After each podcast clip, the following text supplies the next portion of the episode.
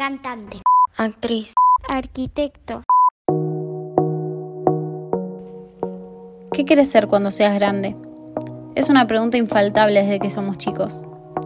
Se nos impone la idea de pensar en un futuro, en qué hacer el día de mañana, sin vivir realmente el presente. No muchas veces disfrutamos el vaso medio lleno, sino que la mayoría de las veces miramos el vaso medio vacío. ¿Por qué hacemos eso? A medida que pasa el tiempo, las ambiciones se vuelven cada vez más grandes y las responsabilidades crecen a su paso. Podemos ver pasar la vida sin disfrutar el presente. Hola, soy Jan Hayes, juego al tenis desde los 5 años. ¿Cómo fue esa trayectoria? Contame. Bueno, desde chico que, juego, que empecé a jugar con mi papá en la calle, al principio fue más como un juego y después me fui dando cuenta de que me gustaba y que me quería dedicar a eso. Empecé en, en algunos clubes cuando tenía 6, 7 años y después empecé a competir. Y nada, a medida que fue pasando el tiempo me di cuenta que era lo que me gustaba hacer y que era lo que, a lo que me quería dedicar. ¿Tuviste barreras en el camino? Sí, la verdad que tuve bastantes, más que nada de salud, tuve bastantes lesiones y alguna enfermedad en el medio que, bueno, eh, por momentos tuve, me, me, me tuvo alejado de la, de la actividad. ¿Y crees que esa enfermedad fue la peor barrera en tu camino? Sí, yo creo que fue una enfermedad bastante dura, que fue complicado salir, pero también tuve muchas lesiones que fueron bastante complicadas también porque me dejaron bastante tiempo afuera. ¿Qué enfermedad tuviste? Tuve una, una enfermedad en el vaso, se me infectó el vaso y algunos otros órganos por, por una bacteria que se llama Escherichia coli que bueno, se alojó en el vaso, no se sabe bien cómo, y empezó a infectar el vaso entre otros órganos. ¿En qué momento de tu vida fue y cómo lo tomaste? Y fue hace dos años más o menos, yo tenía, sí, 16, 17 años, y la verdad que no, no tuve mucho tiempo como para, para pensarlo, como para procesarlo, porque fue bastante rápido, yo venía de jugar interclubes afuera y me empecé a sentir mal y bueno, en un lapso de una semana, dos semanas quedé internado y, y nada, no tuve mucho tiempo para pensar que, o para procesar qué era lo que me estaba pasando.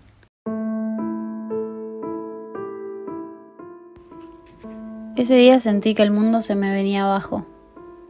Me recorrió un escalofrío por todo el cuerpo.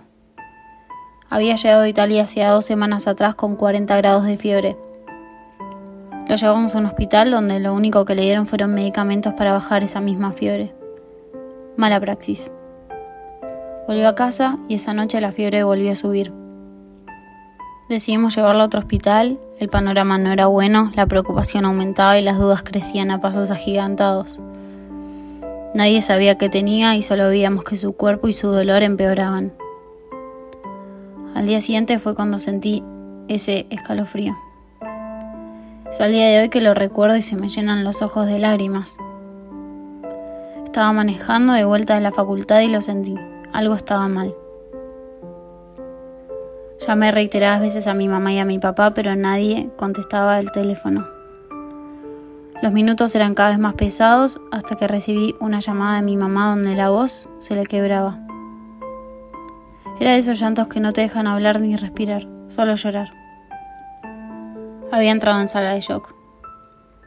Llegué al hospital en segundos, lo que parecieron horas para mí.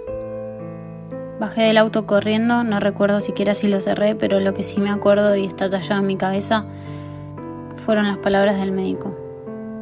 Lo tenemos que operar porque no llega mañana. No llega a mañana.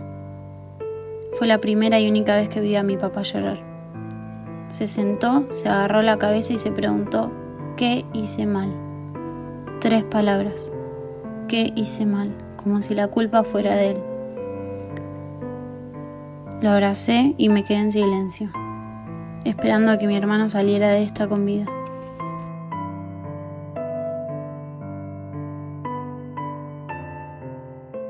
¿Qué sentías en ese momento?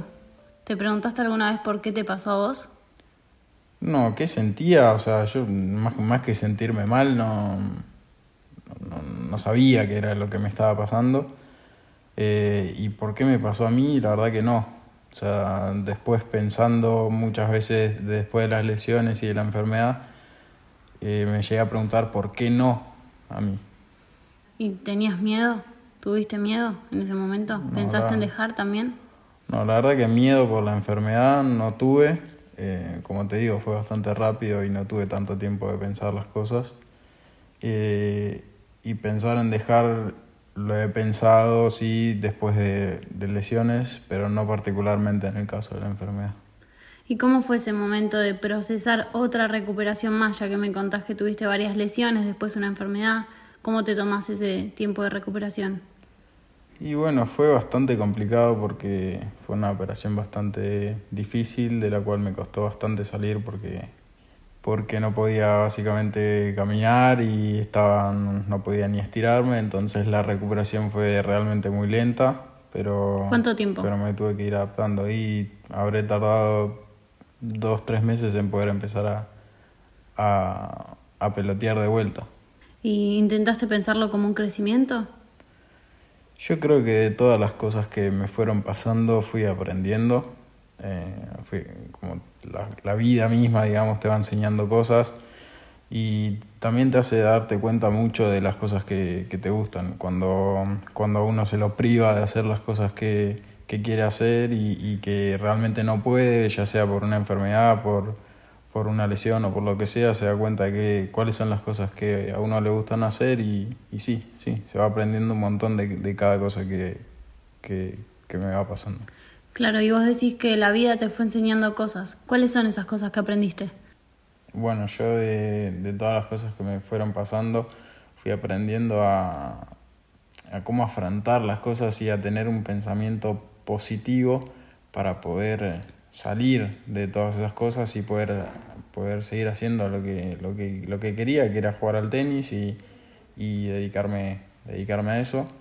En, en, cada, cada paso, digamos, cada, cada obstáculo que tuve durante el camino, fui tratando de hasta mejorar cada vez de cómo salía de eso y las rehabilitaciones, cómo afrontarlas y, y eso, y me fue haciendo más, más fuerte, fui aprendiendo bastantes cosas. ¿Y si alguien estuviera pasando ahora por un mal momento, le recomendarías eso, una mente positiva? Sí, yo no sé si soy quién como para, para poder recomendarle a alguien que, que realmente le esté pasando mal, que hay cosas mucho peores que las que me han pasado a mí.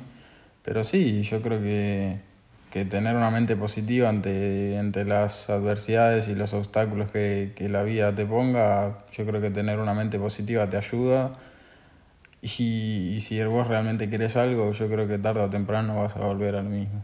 Bueno, te agradezco por esta entrevista. No, gracias a vos.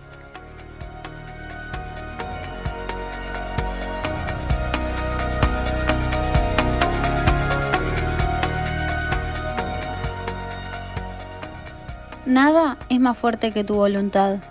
El camino puede ser arduo, pedregoso, complicado, pero con perseverancia y fuerza todo se puede. Una mente positiva siempre llega lejos. El tiempo es ahora, ya sabes por qué. Soy Camila Gess y esto fue Mente Positiva.